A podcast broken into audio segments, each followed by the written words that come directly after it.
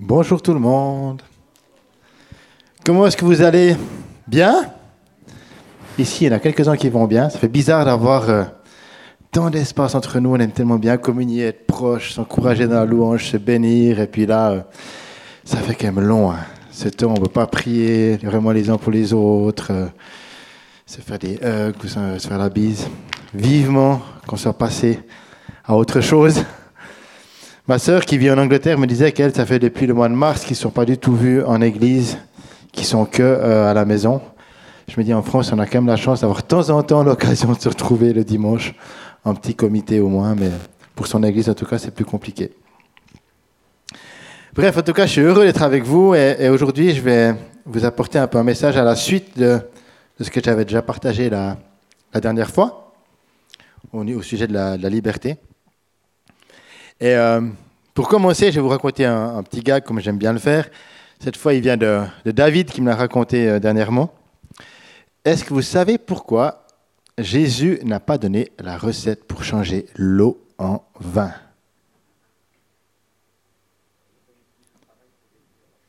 Il y aurait plus, plus de travail pour les vignerons, c'est une possibilité.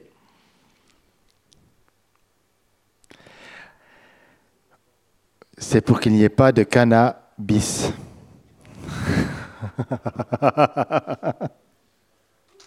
c'est les noces de Cana. Bon, c'est David qui me l'a, qui.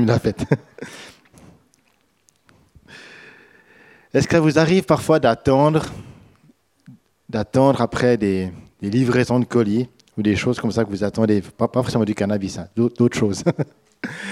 Est-ce que ça vous, arrive des fois de, commander des choses ou alors d'attendre un cadeau pour Noël ou, d'avoir commandé un colis ou, quelque chose, puis ça vient pas Surtout maintenant avec ce confinement, on commande tout par Internet. Est-ce que ça vous arrive ça? Ah, vous aussi, il n'y a pas que moi? Dernièrement, j'ai commandé tous des, vis pour mon, entreprise. Et puis, euh, ben, j'ai bien reçu les vis, mais avec, j'avais un petit embout, une petite pièce dont j'avais besoin. C'était une toute petite pièce minuscule qui avait besoin euh, dans le paquet. Et puis, euh, m'a dit Ah, on a un souci, euh, ça va arriver plus tard. J'ai reçu, trois fois le mail pour me dire que ça allait arriver. Pour finir, ça arrivé hier, en fin de journée, après 15 jours d'attente. Puis la toute petite pièce, en plus, elle arrivée dans un gros colis euh, à la taille d'une boîte à chaussures. Et puis, même chose, j'ai commandé du bois pour mes, pour mes chantiers. Et puis, quatre fois de suite, j'ai dû être relivré parce que ça, c'était pas aux bonnes dimensions, ça, c'était pas à la bonne qualité, ça, ça allait pas. Puis derrière, j'ai mon chantier quand même qui devait être fait. Donc des fois, on a des moments comme ça où on, s'impatiente, on espère quelque chose, on a commandé quelque chose, on a une demande précise et on n'a pas ce qu'on veut, ou on l'a pas dans les temps qu'on veut, ou on n'a pas sous la forme que l'on veut, et puis on commence à s'énerver. Il me semble que ça arrive parfois qu'on s'énerve à cause de ça. Sauf si vous êtes super saint, sanctifié, et puis que tout va bien chez vous. Eh bien, c'était un peu, un peu aussi comme ça à l'époque de Noël, la naissance de Jésus le peuple attendait un Messie depuis longtemps. Il y a eu plein de prophéties, il y a eu plein de paroles, il y a eu plein de choses qui ont été dites. Et puis il y avait cette attente-là du Messie, à tel point du reste qu'à l'époque, apparemment, selon les historiens, il y avait plusieurs personnes qui disaient être le Messie. S'il n'y avait pas que, euh, que la naissance de Jésus, il y en avait d'autres qui, qui ont dit, moi je suis le Messie, etc. Et en fait, il y avait cette attente-là d'un Messie qui allait arriver, le sauveur tant attendu qui allait renverser le pouvoir des Romains, ou peut-être même de Hérode, ce tyran qui régnait, qui allait avoir un, changement radical, qu'il allait ramener le règne de David en Israël et que tout allait changer. Ça, c'était l'attente. C'était ce qui était commandé sur, sur l'Amazon du ciel. C'était ce qu'on attendait que Dieu envoie.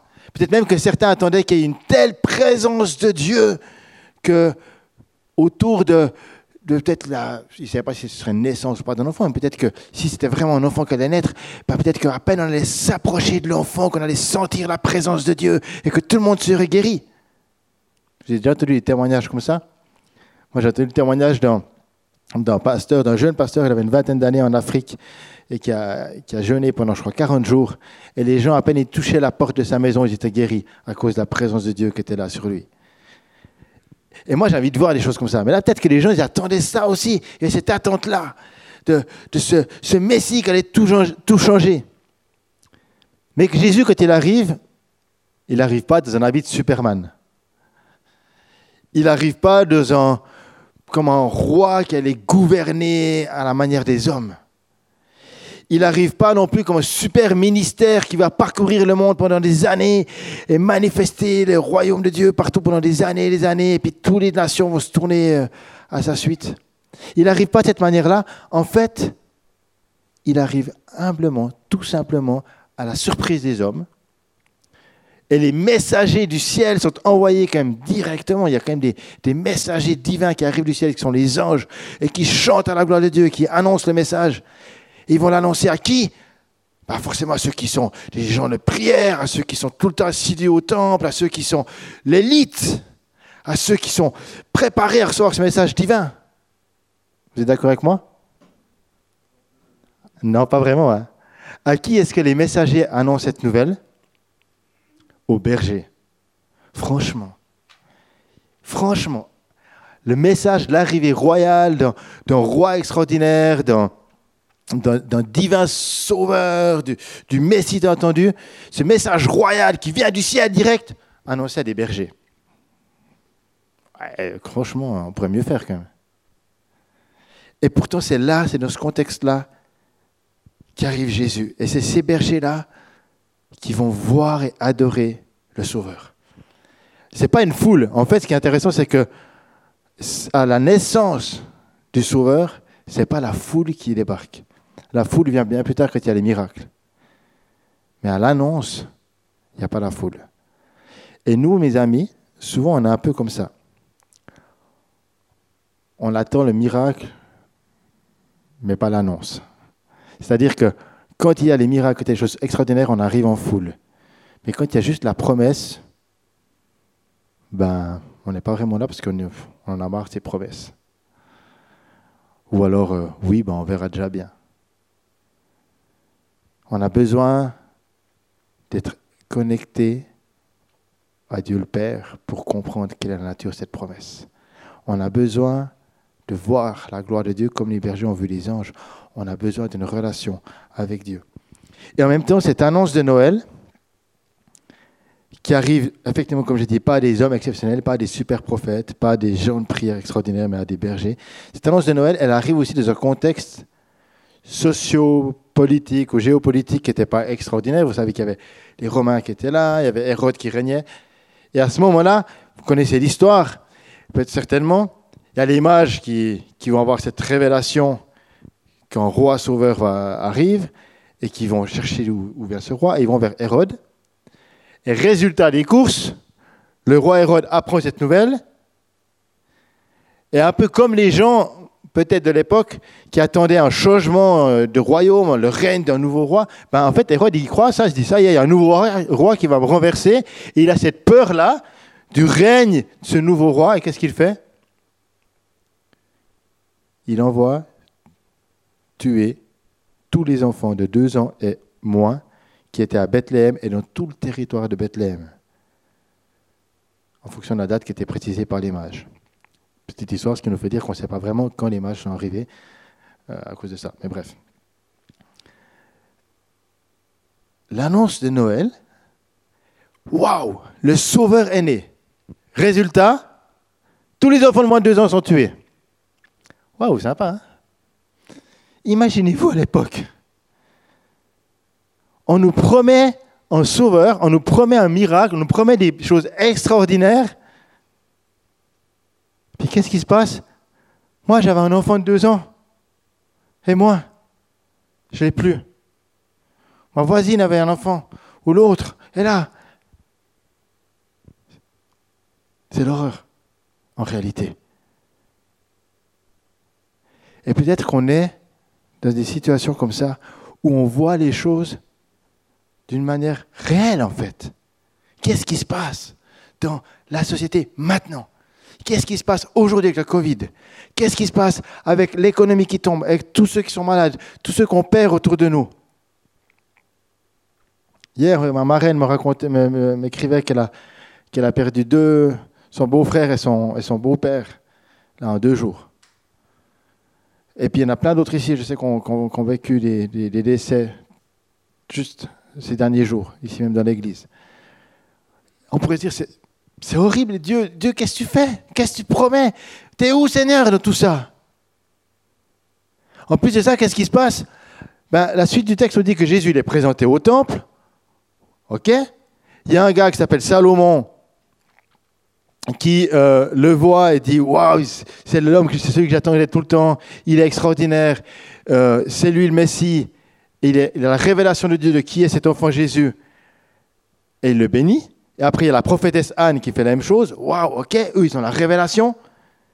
Et suite à ça, via en Égypte. Jésus, Marie, Joseph et tout le clan, plus loin, plus là. Donc le sauveur, on ne le voit même plus. Pendant 12 ans. Et 12 ans plus tard, il revient. On le revoit au temple, à nouveau.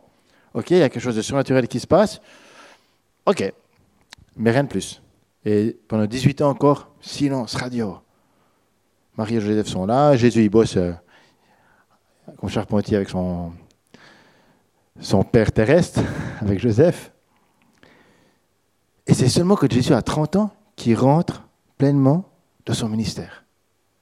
Seulement quand il a vraiment 30 ans que la gloire de Dieu va se manifester. Quand il sera baptisé, baptisé et que le Saint-Esprit descendra sur lui. Et ça va durer combien de temps? Trois ans. Alors, on pouvait s'attendre à un super ministère, on pouvait s'attendre à des choses extraordinaires, et il a fallu attendre. Attendre, attendre. Vous allez me dire, génial, ton message d'espoir, David, euh, c'est sympa, Noël, quoi. Tu nous dis qu'on doit encore attendre. C'est vrai, où est Dieu dans mes difficultés? On annonçait au début de l'année 2020, 2020, l'année de la moisson. Ouais, ah, c'est encore pour les autres, c'est pas pour nous. Hein. Ou alors, euh, j'ai reçu plein de paroles, on m'a prophétisé plein de choses sur ma vie. Résultat, je suis confiné à la maison. moi, je dis franchement, on nous a dit, va à Toulouse, allez voir des belles choses, puis euh, il y a plein de paroles. Ouais, Seigneur, fais-nous sortir, permets-nous d'aller rencontrer des gens, d'organiser des choses. Où est le Messie? Où est ce Messie de gloire? Qu'est-ce qu'il fait? Et il est là. Mais il travaille nos cœurs. Il agit encore en profondeur en nous pour qu'au moment où il va se manifester, waouh, quelque chose de surnaturel va se passer. Les foules viennent quand il y a des miracles, mais à l'annonce du Sauveur, il n'y a pas des foules. Souvent, on attend après un homme, une femme de Dieu extraordinaire. On s'attend au miracle. On espère recevoir la prière de tel homme ou telle femme de Dieu. On espère que, que Fabienne aura une prophétie pour nous, que tel ministère aura une parole pour nous. Mais on ne s'accroche pas à Dieu. Vous savez que il y a plusieurs années de ça, j'ai participé à plusieurs rencontres de, guérison et de miracles en France ou en Suisse. et je me souviens d'une la première conférence de guérison euh, des AIMG en, Suisse, c'était en 2001. J'étais tout jeune de la foi, j'étais invité comme équipier de prière. Et puis, euh, on est devant la scène, il y a plein de gens qui viennent pour recevoir la prière, plein de malades qui viennent pour recevoir la prière. Et puis j'étais avec un, autre ami. On prie là, puis forcément, la personne qui avait prêché juste avant nous, c'était Reinhard Bonke. Et puis les gens qui viennent recevoir la prière, ils courent où? Pas vers David Trippet, mais plutôt vers Reinhard Bonke. Il y avait la foule qui courait vers lui, puis nous on était là, on voulait prier pour les gens, hein, mais les gens, euh, hop. Puis jusqu'à un moment tu pries pour quelqu'un, puis paf, il tombe par terre, puis un autre qui tombe par terre. Là, tu vois les gens, ils changent de fil, puis ils viennent vers toi, parce qu'il y a quelque chose qui se passe. Est-ce qu'il y a besoin de tomber par terre pour que quelque chose se passe? Est-ce qu'il y a besoin de cela? C'est intéressant. Euh, on, organisait des conventions de, euh, de Pointe-Côte aussi en Normandie. Ah, je me souviens d'une. On avait invité euh, les Freison d'Argentine et Betty Freison prêchait. C'est ma femme, qui, c'était pas ma femme à l'époque, mais c'était Aude qui traduisait. Et il y, a des gens, mais, sérieusement, se, poussaient, voire se taper dessus pour recevoir la prière par elle. Il y a un gars, il était fou, il tapait les gens. C'est elle qui a prié pour moi. Il a presque arraché le bras, il a dit Tu as prié pour moi? On court après les hommes, mais on s'attend plus à Dieu. Je me souviens aussi qu'à une autre convention aussi, où je priais pour des, personnes de nouveau à Lausanne. Puis à un moment donné, il y a une dame qui, était, avait de la surdité, et j'ai prié pour elle, et gloire à Dieu, elle était guérie. Elle a vraiment retenu complètement. Après, elle a, pu témoigner sur scène, on a fait des tests, elle a vu un médecin, elle était guérie. Waouh, gloire à Dieu. Franchement, voilà. Mais c'était assez, assez fou, parce que nous, la même chose. Les gens évitaient d'aller vers les super ministères, ceux qui sont connus. Puis que tout d'un coup, cette personne témoigne de guérison, paf, tu as des gens qui viennent vers toi demander la prière. J'aimerais qu'on puisse apprendre, mais moi le premier, à chercher Dieu plus que le miracle, à s'accrocher aux promesses plus qu'à la réalisation de la promesse. Chercher à voir ce qu'il fait. La question, c'est, durant cette année 2020, qu'est-ce que tu as appris de Dieu? Qu'est-ce que Dieu fait en toi maintenant? Qu'est-ce que, Quelle est l'œuvre du Saint-Esprit dans ta vie et qu'est-ce qu'il a semé en toi pour que 2021 soit une année plus glorieuse que 2020 Qu'est-ce que Dieu a semé en toi pour que ce temps de fête de Noël, même s'il va être particulier, même si on va être restreint dans nos familles, en petit comité, même si vous allez peut-être comme nous, on ne va même pas partir dans la famille, même si ce sera différent, qu'est-ce que l'Esprit de Dieu a fait en vous pour que sa gloire puisse se manifester durant ces temps? Est-ce qu'on est dans un temps où on déprime, dans un temps de désespoir, ou dans un temps où on s'accroche à l'espoir? Vers quoi est-ce qu'on se tourne? Vous savez, il y a un chant que j'aime beaucoup, qui a été écrit par des personnes de l'église de Bethel, qui dit J'élève en Alléluia. Je pense que vous le connaissez, on a déjà eu chanter ici. Ce chant qui dit J'élève en Alléluia en présence de mes ennemis, plus fort que mes doutes en moi. Mon arme est une mélodie. J'élève en Alléluia. Le Dieu des cieux combat pour moi. Il dit Je chanterai au cœur de la tempête, toujours plus fort. Je ferai monter des louanges. Ce chant-là, il était chanté au moment où une famille proche de ceux qui l'ont composé ont perdu leur enfant qui est décédé, tout jeune. Après qu'ils aient beaucoup prié, etc., il est décédé. Et au moment, au milieu de la tempête, ils ont dit non, j'élève un Alléluia.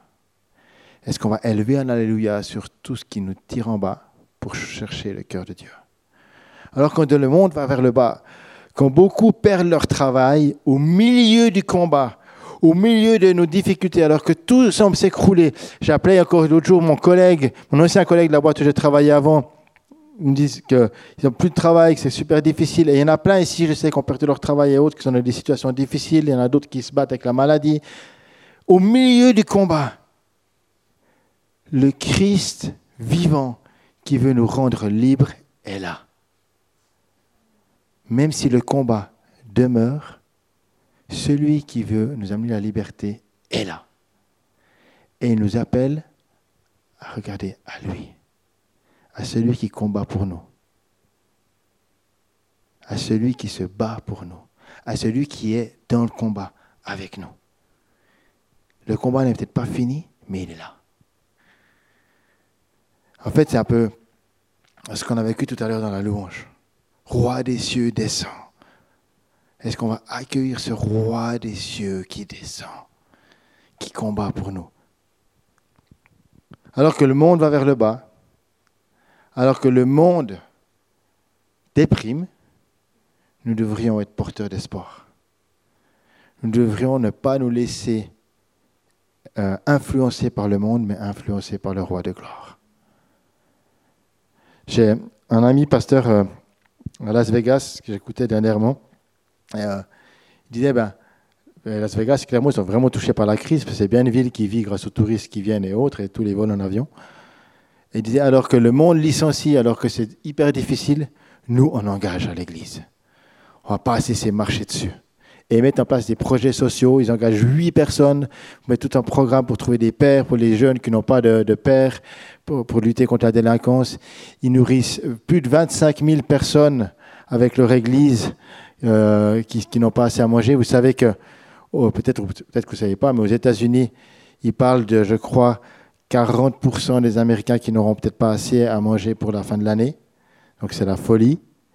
Euh, et là, ils sont là et, ils répondent aux besoins. Et c'est l'action, le projet pour la soupe de Noël, c'est tellement cela. Euh, est-ce qu'on a des projets Est-ce qu'on est va influencer le monde ou est-ce qu'on va se laisser tirer par le bas? Est-ce qu'on va déprimer chez nous ou est-ce qu'on va être porteur de lumière et d'espoir? Comment est-ce qu'on fonctionne? Il a fallu 30 ans pour que le monde voit Jésus se manifester. Mais Jésus s'est manifesté. Et si Marie et Joseph ne l'avait pas éduqué, s'il l'avait peut-être laissé euh, entre les mains d'Hérode, ou alors, euh, il va manger tout seul, on ne va, pas le nourrir, et puis il aurait pu le laisser mourir de faim, ou... où serions-nous? Marie et Joseph ont pris soin du cadeau de Dieu, l'ont élevé, et ont permis qu'il soit celui qu'il a été sur terre qui, Jésus est dans sa nature divine et au ciel, c'est parce qu'il est Dieu. Mais en tant qu'être humain, Marie et Joseph ont su prendre soin de lui. Et à nous de savoir prendre soin de la promesse de Dieu jusqu'à qu'elle se manifeste. Marchons par la foi, démontrant au monde comment Emmanuel, c'est vraiment Dieu avec nous. Celui qui amène la liberté au milieu des combats sur la maladie, sur la souffrance, sur la dépression. Emmanuel, Dieu avec nous, celui qui vient se manifester.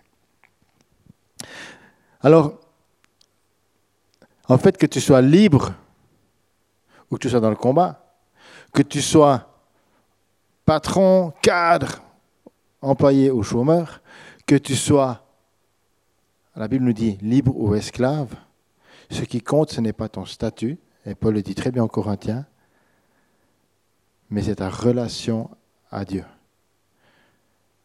Paul dira aux Corinthiens que, euh, juste que je retrouve mes, mes notes, excusez-moi, que chacun reste dans la condition qu'il était lorsqu'il a été appelé, en parlant des, libres ou des esclaves.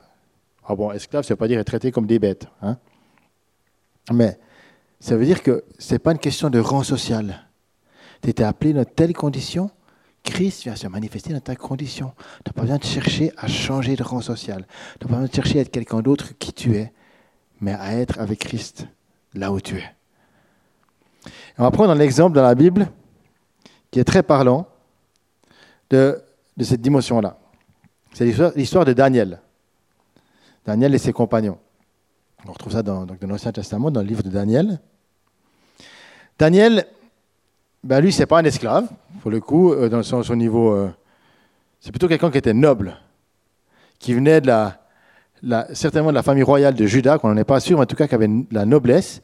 Et en pleine jeunesse, il est déporté à Babylone. On lui enseigne la langue et les lettres des Chaldéens pour servir dans le palais du roi sous les empires babyloniens et perses. Et donc il se retrouve là avec le peuple déporté, dans une autre atmosphère, une autre atmosphère spirituelle, parce que c'est vrai, la Bible nous dit qu'il était aimé de, de Nebuchadnezzar, mais aussi des autres rois par la suite. Mais en même temps, l'ambiance spirituelle de Babylone, euh, c'est pas forcément un ciel ouvert, euh, la gloire de Dieu partout. Hein. Pour rappeler, Babylone, c'est là qu'il y avait la tour de Babel, et puis c'est pas Yahweh qui est au centre, mais c'est Dieu. Hein. C'est les hommes, pardon. C'est la ville où c'est vraiment l'homme qui est mis au centre. Et dans cette dimension-là, Daniel se retrouve assez rapidement avec ses compagnons à servir le roi, mais avec des défis qui sont devant lui. Un peu, on va voir par la suite, mais un peu, on peut faire des parallèles avec ce qu'on vit au, jour d'aujourd'hui.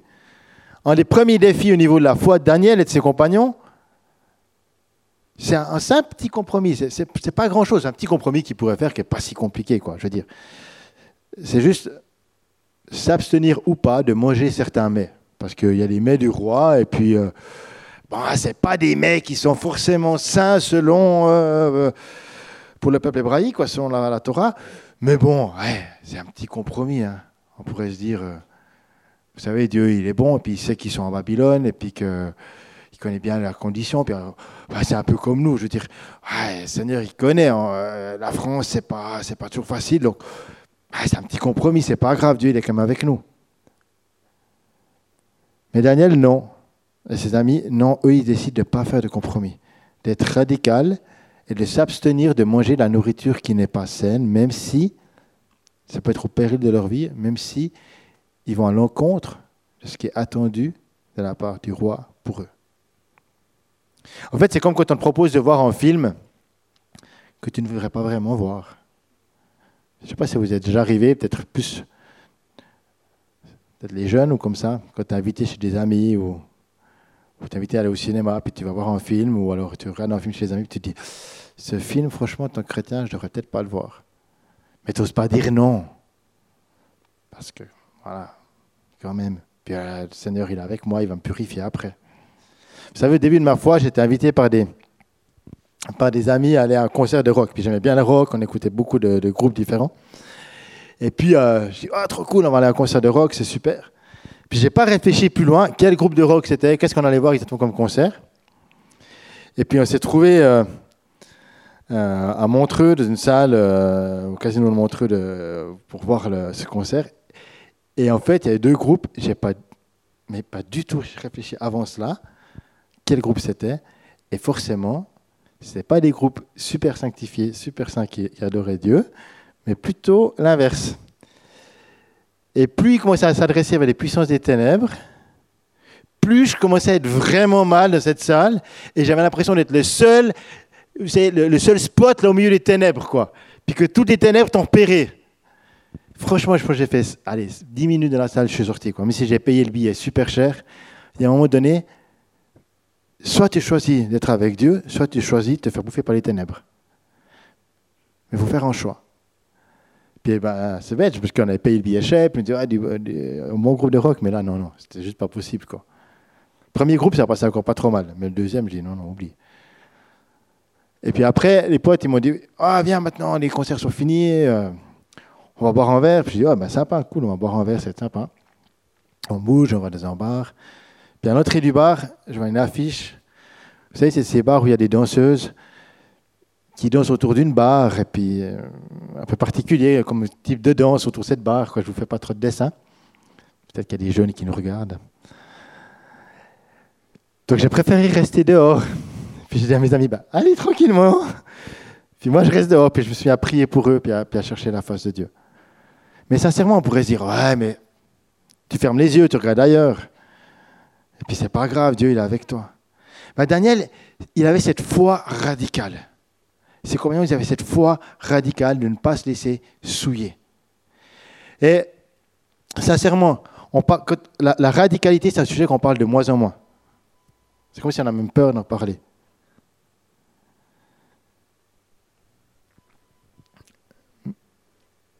Daniel, je, vais lire un petit bout dans, Daniel 1, verset 13, il dit, euh, non, je ne vais pas vous lire, pardon. Je vais juste vous raconter, c'est plus simple. en fait, il est dit que donc les amis de Daniel, c'est Anania, Michael ou Michael et Azaria. Ils s'abstiennent donc de manger les mets impurs et ils disent, en attendant du roi, fais un essai avec les serviteurs pendant dix jours, qu'on nous donne des légumes à manger et de l'eau à boire. C'est ce qu'on appelle le jeûne de Daniel. Pendant dix jours, voilà, ils s'abstiennent de manger autre chose que des légumes et de l'eau. Et en fait, au bout de ces dix jours, ben, tu verras bien si euh, Dieu est avec nous ou pas en fonction de notre, forme, notre santé. Et au bout de ces dix jours, ils avaient une meilleure apparence, ils avaient pris plus de poids que tous les jeunes gens qui mangeaient les mets du roi. Et là, le roi se dit, ah, je crois que le Dieu de Daniel, il est avec eux, il y a quand même quelque chose qui se passe là. Et puis, il y a, le règne de Dieu commence à se manifester. Et au fur et à mesure que le temps avance, il y a plusieurs défis qui vont se manifester devant eux. Mais Daniel et ses compagnons restent droits devant Dieu et ils viennent être comparés à des savants, des magiciens, des sages qu'on va consulter. Et plus tard, le roi Babylone, de Babylone questionne les sages de son royaume au sujet d'un rêve qu'il a fait. Je ne vais pas vous expliquer le rêve, mais il fait un, rêve particulier qu'une statue et autre, et, il demande à, tous les sages d'expliquer quel est ce rêve. Alors, bon, les sages envers lui, puis il dit, bah, écoute, roi, explique-nous déjà ton rêve, parce que si tu ne dis pas quel est ton rêve, on ne pourra pas donner la signification du rêve. Puis le roi, ben, il dit, ah, ça ne marche pas comme ça. Si vous êtes vraiment sage, vous allez vous-même trouver quel est le rêve. Waouh, qui c'est qui aimerait être devant ce défi-là Ah, j'ai fait un rêve cette nuit. Allez, qui c'est qui me dit le rêve? Puis sinon, c'est au péril de votre vie. Hein. Non, c'est pas drôle sinon. Alors, les mages disent, mais c'est impossible ce que tu nous demandes. Et le roi, il est d'une fureur folle, et il dit, ben, vous allez tous mourir. C'est réglé, loin. Et puis Daniel, qui est comparé pour être un sage, qui risque aussi sa vie, il se met à chercher la face de Dieu avec ses compagnons. Et il cherche Dieu, Dieu se révèle, Dieu montre à Daniel quel est le rêve. Il va vers l'attendant du roi et il dit, mais eh, fais pas tuer tous les autres. Euh, arrêtez tout ça, pas de massacre. Dieu m'a révélé quel est le rêve. Il va vers le roi, il révèle le rêve. De nouveau, ce n'est pas un roi super saint, super bon. Mais il va et il révèle. Et à ce moment-là, le roi est tellement touché, parce que même si la révélation du rêve, en fait, si vous allez lire dans Daniel 2, mais le rêve, il n'est pas forcément super encourageant pour le règne du roi, c'est plutôt l'inverse. Même si ce n'est pas ce qu'il attendait, il est touché par cette révélation qui vient de Dieu. Et il va dire à Daniel, on voit ça Daniel 2, verset 47, c'est certain, c'est votre Dieu qui est le Dieu des dieux et le Seigneur des rois, et il dévoile les secrets puisque tu as pu dévoiler celui-ci. Ensuite, le roi, il accorde une position élevée à Daniel, il fait de nombreux et grands cadeaux. Ah, des grands cadeaux, c'est cool ça. Il lui commande de commander toute la province de Babylone et le désigne même chef suprême des sages de Babylone. Waouh Et Daniel demande au roi de confier l'administration de la province de Babylone à Shadrach, Meshach et Abednego, qui sont ces trois amis qu'on a vus avant, mais qui ont pris des noms euh, euh, babyloniens. Lui-même restera à la cour du roi. Puis le roi Nebuchadnezzar fait une statue. Ah, hein? Ah ouais, si, si, c'est marqué ça. Le roi Nebuchadnezzar fait une statue en or haute de 30 mètres et large de 3 mètres. Il adresse dans la vallée, dans la province de Babylone, et il dit à tout le peuple, maintenant vous allez vous prosterner devant cette statue. Attends. Ce même roi Nebuchadnezzar vient de dire, roi, Dieu est le Dieu des dieux, le, rois, le Seigneur, le plus grand. C'est énorme ce qu'il est, est. Et juste après, il va faire une statue à son image. Est-ce qu'on n'est pas des fois un peu comme ça? Avec des autorités, des personnes qui autour de nous, qui vont dire oui, Jésus est bon et il règne, et en même temps, ils vont faire d'autres choses à côté. Est-ce qu'on n'est pas dans des situations comme ça, des fois ambivalentes?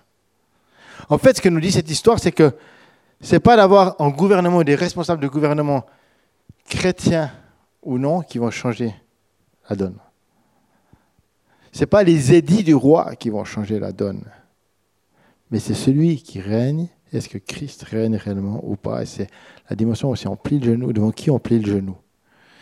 Et donc quand le roi vient mettre cette statue et dire que tous ceux qui se prosterneront pas devant elle seront mis à mort lorsqu'ils entendront le son de la trompette, lorsqu'ils entendront le, son de la flûte, de la guitare, c'est peut-être la guitare de Nicolas, je ne sais pas, de, des harpes, la cornemuse, des instruments de, toutes sortes. Lorsque vous entendrez ces musiques, vous devrez vous prosterner et adorer la statue d'or. Si quelqu'un ne se prosterne pas, il sera jeté au même instant au milieu de la fournaise ardente. Quand cela est dit, c'est au moment où Daniel est élevé au plus haut grade, et puis ses compagnons aussi règnent, et puis ils ont une autorité, ils ont une position, waouh, extraordinaire, que Dieu leur a confié, on pourrait se dire. À ce moment-là, ben les Babyloniens, c'est marqué quelques Babyloniens seulement, se présentent pour accuser les Juifs devant le roi, et leur disent, hé, à ceux-là qui vient d'élever, eux, ils ne se prosternent pas devant la statue. Ils se prosternent que devant leur Dieu. Et ils prient leur Dieu.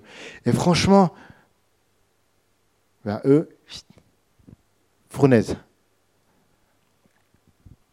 Il y a des Juifs à qui tu as confié l'administration de la province de Babylone. Ces hommes ne tiennent aucun compte de ton ordre au roi. Ils ne servent pas tes dieux, n'adorent pas la statue d'or que tu as dressée.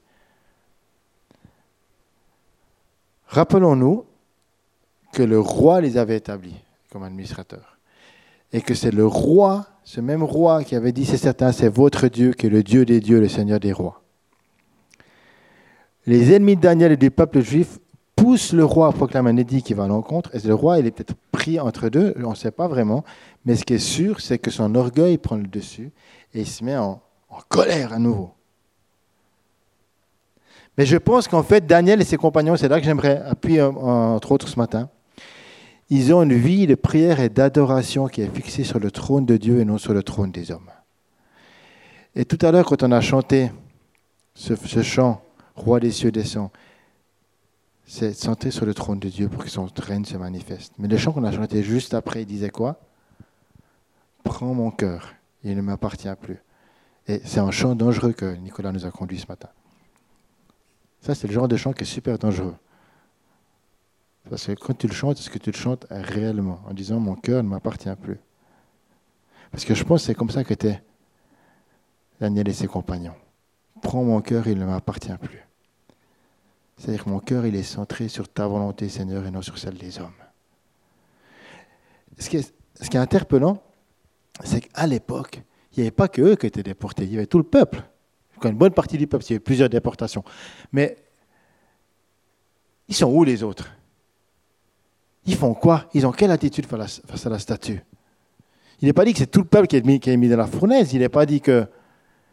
Quelle est notre attitude Est-ce qu'on donne tout au Seigneur ou est-ce qu'on dit, tu comprends Seigneur, dans la situation actuelle, avec tout ce qu'on peut vivre maintenant, je fais ce que je peux, mais tu vois, c'est difficile quoi.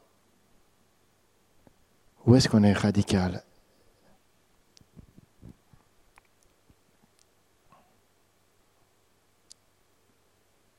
Est-ce qu'on attend que les hommes nous élèvent ou est-ce qu'on cherche à faire la volonté de Dieu?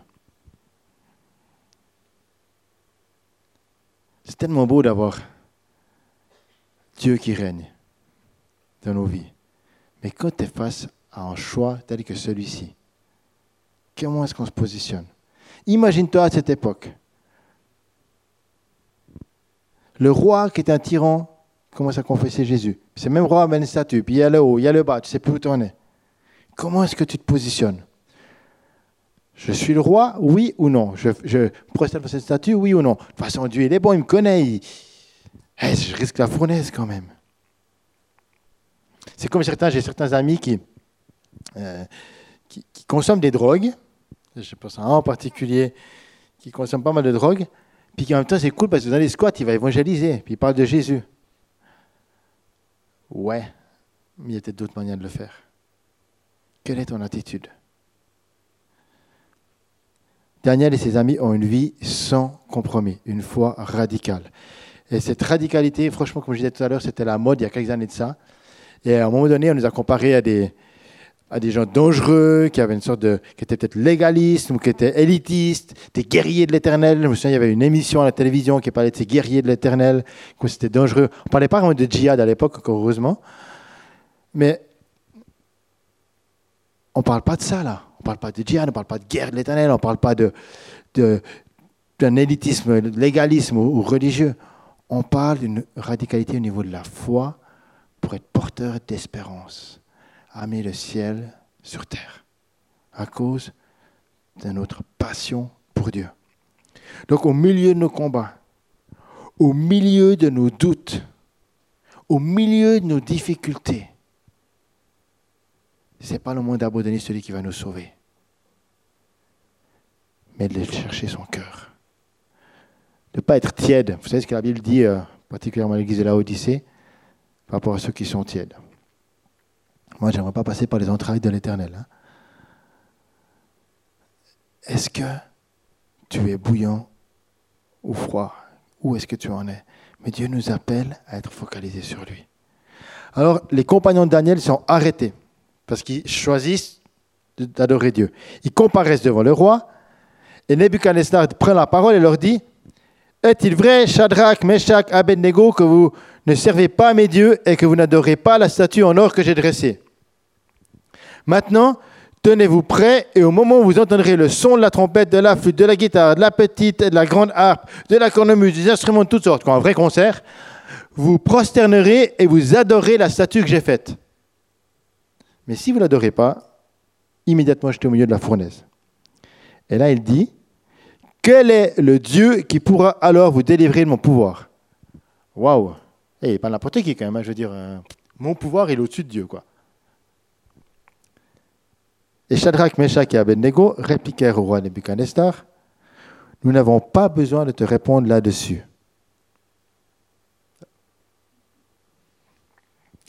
Je dis rien, mais. Notre Dieu, celui que nous servons, peut nous délivrer de la fournaise ardente et il nous délivrera de ton pouvoir roi. Là, ils répondent quand même. Hein. et même s'il ne le faisait pas, sache, roi, que nous ne servirons pas tes dieux et que nous n'adorerons pas la statue en or que tu as dressée. Waouh Est-ce qu'on aurait la même réponse? On n'est peut-être pas à Babylone, mais pourtant, notre liberté de culte est de plus en plus restreinte si on regarde réellement. Je ne sais pas si vous avez suivi l'actualité euh, la semaine, mais il y a ce projet de loi confortant les principes républicains, qui on a beaucoup parlé pour la question de l'éducation et la liberté au niveau de l'éducation à la maison et de l'éducation chrétienne, mais il y a aussi au niveau des cultes. De ce projet de loi, le Conseil national des évangéliques de France, donc le CNEF et la Fédération protestante de France, ils ont réagi à cela parce qu'ils ont dit, mais ce projet du gouvernement ne défend plus les droits de la liberté, étant même à s'en séparer, parce que ça atteint ça, pardon, ça, ça, touche à notre liberté d'expression et de culte par en contrôle du contenu des prédications et des chants. Dans ce projet de loi, il y aurait une sorte de contrôle pour être sûr que ce qu'on va chanter, ce qu'on va proclamer, prêcher sera en accord avec les valeurs de la République et que ce ne sera pas trop ni à gauche ni à droite. Sinon, il y aura des amendes, et assez élevées. Ça, c'est le projet de loi. Comment garantir le libre exercice des cultes, la liberté d'expression, lorsque l'État semble s'aventurer sur ce terrain glissant du contrôle des contenus des prédications et des chants, nous disent la commission qui travaille là-dessus. Et c'est vrai, il y a un vrai défi pour lequel on doit se lever dans la prière, mais qui n'est pas encore à la même hauteur que Daniel et ses compagnons. Mais comment est-ce qu'on se positionne quelle est notre attitude? Alors, Daniel et ses, compagnons, ben, eux, ils ne sont pas en France, ils sont en Babylone. C'est autre chose. Mais ils disent, nous ne servirons pas les dieux du roi, nous n'adorerons pas la statue qu'il a dressée, parce que c'est le roi des rois que nous servons.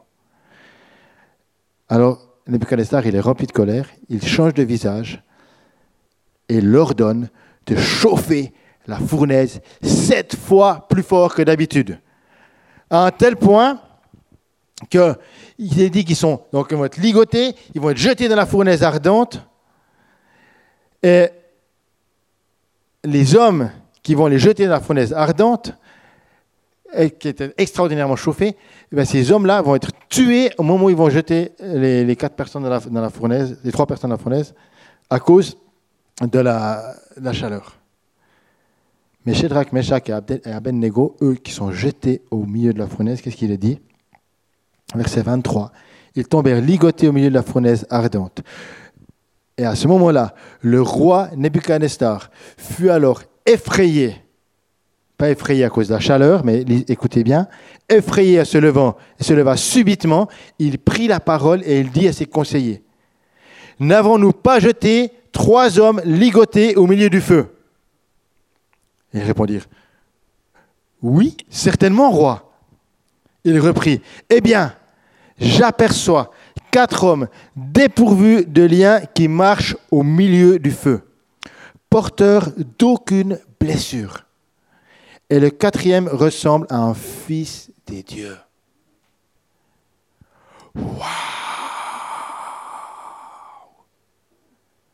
Nebuchadnezzar s'approche ensuite de l'entrée de la fournaise ardente. Et il dit, Shadrach, Shadrach, Meshach et Abednego, serviteurs du Dieu très haut, sortez et venez. Sortez et venez. Ils sortirent alors du milieu du feu. Les administrateurs, les attendants, les gouverneurs et les conseillers du roi se rassemblèrent et ils virent que le feu n'avait eu aucun pouvoir sur le cœur de ces hommes, que les cheveux de leur tête n'avaient pas brûlé, que leurs habits n'étaient même pas abîmés, qu'ils ne sentaient même pas le feu. Alléluia Quand la présence de Dieu est sur toi, même l'odeur du feu ne peut t'atteindre. Quand tu marches par la foi, tu ne crains rien. Qui est ce quatrième homme qui vient dans la fournaise? Qui est ce quatrième homme qui vient au milieu de la fournaise, là où tu es jeté parce que tu as choisi de servir Dieu, là où tu es dans la difficulté parce que tu as choisi d'accomplir la promesse de Dieu, parce que tu as choisi de marcher dans ce que Dieu attend de toi? Qui est ce quatrième homme qui vient dans la fournaise? Qui est ce quatrième homme qui vient non pas briser tes chaînes, mais qui vient juste marcher avec toi dans la fournaise en réalité? Qui est ce quatrième homme? Qui a l'apparence d'un fils de Dieu C'est Jésus, mes amis. C'est celui qui est né à Noël. C'est celui qui vient à notre rencontre. C'est celui qui est Emmanuel, Dieu avec nous. Avec nous dans la fournaise. Tu es jeté dans la fournaise. Emmanuel est là. Jésus est là. Il vient à ta rencontre. Il vient marcher avec toi sur les ténèbres, sur la puissance de la mort. Colossiens 1 nous dit, il nous a délivrés de la puissance des ténèbres. Il nous a transportés dans le royaume de son Fils bien-aimé, en qui nous sommes rachetés, pardonnés de nos péchés. Il est venu jusqu'à nous. Il nous a délivrés. Donc tu peux traverser des gros défis, tu peux traverser des gros combats, tu peux te battre toujours contre la maladie, tu peux avoir des vrais défis. Sache que dans la fournaise, dans la tempête, Dieu est avec toi. C'est Buzz Aldrin, vous savez, qui était l'astronaute qui était avec Neil Armstrong dans le, premier, voyage sur la Lune. Et, euh, et, Buzz Aldrin, il a dit, le plus grand événement de l'histoire, c'est pas que l'homme ait marché sur la Lune, mais c'est que Dieu ait marché sur Terre.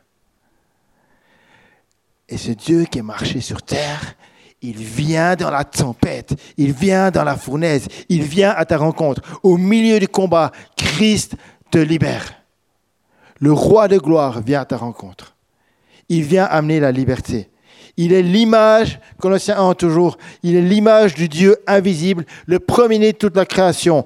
En effet, c'est en lui que tout a été créé dans le ciel et sur la terre, le visible et l'invisible. Trône, souveraineté, domination, autorité, tout a été créé par lui et pour lui. J'arrive juste au bout de mon message. Tout a été créé par lui et pour lui. Et cette petite, cette petite phrase-là nous dit beaucoup de choses. Parce que nous, on se plaint énormément. Seigneur, pourquoi j'ai tant de difficultés Pourquoi il y a tant de guerres Pourquoi il y a le Covid Pourquoi il y a ceci Pourquoi il y a le péché sur la terre Pourquoi il y a la maladie Pourquoi il y a la souffrance Qu'est-ce que tu fais Pourquoi y, a les, il y, a les, plus riches et les plus pauvres Pourquoi il y a ceci Pourquoi il y a cela Et peut-être que Dieu peut le dire aussi à nous. Je, renvoie la question. Pourquoi il y a tout ça? Parce que la réalité, c'est que tout sur la terre n'est pas créé pour notre confort. Tout ce que Dieu fait sur la, les, tout ce qu'il y a sur la terre n'est pas pour nous, mais pour Dieu.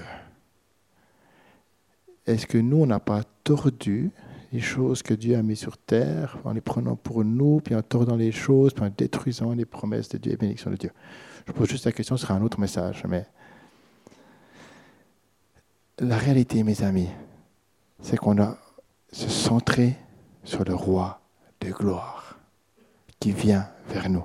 Alors aujourd'hui, j'aimerais prier pour vous avant qu'on puisse arriver à la fin de ce temps.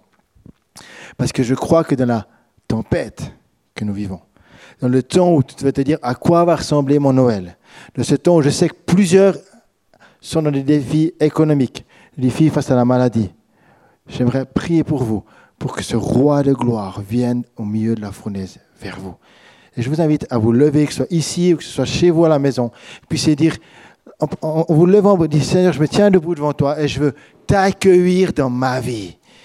Toi, même si je te suis, mais accueillir ton règne dans ma situation. Accueillir ta gloire dans ma situation.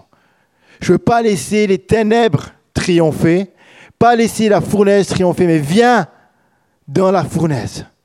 Et si tu es malade, je t'invite à mettre la main là où tu es malade, là où tu as des problèmes. Si tu as des problèmes de, de cœur, des problèmes d'arthrose, de, des problèmes de... Peu importe les problèmes que tu peux avoir. Mais je t'invite à, à, laisser le Seigneur venir sur toi. J'essaie de penser que quelqu'un a, des, a, des, a des, des, grosses migraines, des grosses migraines depuis plusieurs semaines, voire mois. Peut-être que c'est par Internet, je ne sais pas. Je t'invite à mettre la tête, ta main là, maintenant, là où tu as ces grosses migraines, même si tu pas maintenant, mais que tu invites la présence de Dieu. Et je vois aussi quelqu'un qui a des problèmes au niveau du, coude, la mobilité au niveau du coude. Et là aussi, j'invite à mettre la main de Dieu sur ton, sur ton, ta main sur ton coude. Et je vais prier. Seigneur, je t'invite maintenant à venir guérir toute personne malade maintenant dans le nom de Jésus. Toute personne qui souffre, que ce soit de, de migraine, de problèmes de, la mobilité au niveau du coude, que ce soit d'autres maladies, que ce soit l'arthrose, que ce soit la mobilité, problème de cœur ou autre, j'invite le règne de Dieu dans la tourmente. J'invite la guérison. Je dis maintenant, sois guéri dans le nom de Jésus. Toute maladie s'en va au nom de Jésus. Toute souffrance s'en va au nom de Jésus. Toute dépression. Je commande à la dépression de quitter les corps maintenant dans le nom de Jésus. Parce que nous ne laissons pas la, dépression triompher, mais nous marchons par la foi. Marchons dans l'espoir et non pas dans le désespoir. Nous marchons avec le roi de gloire qui vient à nos rencontres. Et je dis maintenant, tout ce qui nous tire vers le bas, ça s'en va dans le nom de Jésus. Euh, J'appelle aussi la, la, prospérité du ciel, la bénédiction du ciel sur tous ceux qui ont des difficultés financières. J'appelle un renversement euh, économique. J'appelle des bénédictions sur vos vies parce que le Seigneur de gloire prend soin de chacun d'entre vous.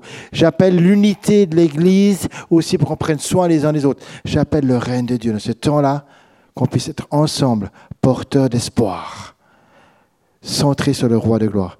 Que tous ceux qui sont dans la, éloignés de Dieu maintenant puissent aussi faire ce pas-là, de dire Seigneur, je veux prendre ta main et sortir de la fournaise avec toi. Je veux marcher avec toi parce que tu es mon libérateur, mon sauveur. J'ai besoin de toi. J'ai besoin de toi, Seigneur, comme sauveur et rédempteur de ma vie. Pardon, Seigneur, pour mon éloignement, pour les péchés dans ma vie, pour tout ce qui m'a éloigné de toi. Je reconnais que j'ai besoin de toi. Et je veux revenir mon premier amour, passionné pour toi. Seigneur, je libère ta grâce, ta faveur sur chacun ce matin. Puis vous rasseoir. Seigneur, je prie vraiment que tu bénisses. Je vois plusieurs dans leur maison aussi. Je vois des enfants je crois que de ce temps de Noël, j'aimerais aussi bénir les familles. Je crois que vous avez quelque chose à vivre au niveau avec les enfants. Et je veux libérer la bénédiction de Dieu sur les enfants, sur les familles, que ce soit en temps de révélation en famille de la bonté de Dieu. Que la joie triomphe dans les maisons. Je vous aime, je vous bénis. Je vais laisser la parole à Didier pour conclure ce temps. Je me réjouis de vous revoir bientôt. Et euh, vous êtes tellement précieux, vraiment. Merci pour qui vous êtes.